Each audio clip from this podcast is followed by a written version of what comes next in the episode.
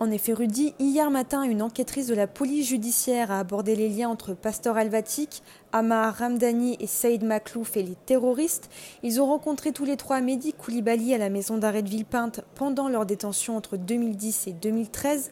L'enquêtrice a révélé qu'ils avaient eu de nombreux échanges par SMS avec le terroriste avant les attentats de janvier 2015, allant jusqu'à 600 échanges en trois mois. Elle a aussi déclaré que leur téléphone avait borné au même endroit et au même moment que celui du terroriste, et donc qu'ils auraient pu probablement se rencontrer. Le point constaté par les enquêteurs est que certains des trois accusés et le terroriste n'ont plus échangé par SMS à partir du 6 janvier au soir, soit la veille du début des attentats.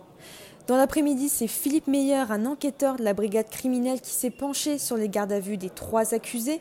Durant leurs nombreuses auditions, ils ont déclaré être des religieux modérés et se sont désolidarisés des terroristes. Leurs ADN ont été retrouvés sur plusieurs éléments, sur une paire de gants et la lanière d'un taser retrouvé à l'hypercachère, sur des armes ou encore sur des billets. Tous n'ont pas donné d'explication sur ces empreintes génétiques retrouvées. L'enquêteur s'est surtout penché sur Pasteur Alvatic, âgé de 35 ans, qui est considéré comme un contact rapproché d'Amidi Koulibaly.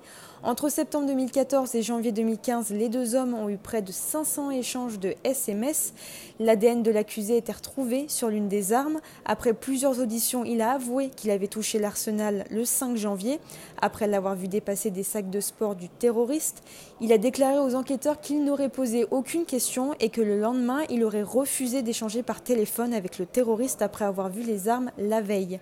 En voulant retrouver les SMS entre lui et le terroriste, les enquêteurs se sont rendus compte que les messages avaient été effacés. L'accusé a déclaré qu'il aurait eu un problème de mémoire sur son téléphone. Aujourd'hui, la Cour va se pencher sur l'achat des voitures et du matériel ayant servi durant les attentats de janvier 2015. Au tribunal judiciaire de Paris, Églantine Delalleux pour RCJ.